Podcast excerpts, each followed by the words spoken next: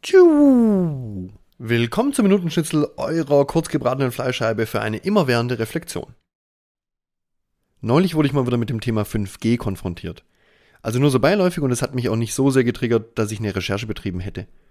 Außerdem bin ich aktuell eh so liberal, dass wenn mir jemand begegnet, der in einer Sache eine komplett andere Haltung hat wie ich, dann gehe ich da auch nicht auf Konfrontation, sondern schaue mir das erstmal an. Also schau, was bei mir passiert, was ist bei mir sowas triggert, ob das bei mir was triggert.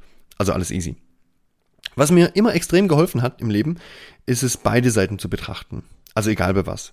Wenn wir zusammen weg waren und es gab irgendeinen Ärger, dann habe ich mir immer noch mal die andere Partei angehört oder mit der gesprochen, um mir, ja, um die Geschichte von der anderen Seite zu hören. Und es war krass, wie oft es vorkam, dass beide Geschichten sich völlig legitim angehört haben, aber in völlig unterschiedliche Richtungen gingen. Also nochmal zurück zu dieser 5G-Sache. Ähm, ich bin nicht im Thema, also ich habe mich da jetzt nicht sonderlich eingelesen. Aber was ich wahrgenommen habe, ist, dass die Person, mit der ich mich da ausgetauscht habe, keine wirkliche Ahnung von elektromagnetischer Strahlung hatte. Und hey, das geht halt in meinen Augen nicht so ganz. Ich finde, man sollte halt auf jeden Fall auch diese Seite kennen. Ganz kurz, was ist Strahlung? Wir stellen uns Strahlung als, als Welle in dem Fall mal vor. Und je nachdem, wie viele Berge und Täler so eine Welle hat, also zum Beispiel wie viele Berge und Welle in einem Meter sind, ähm, je mehr davon drin sind, desto mehr Energie hat diese Welle. Und das ist Physik, das kann man ausrechnen und so.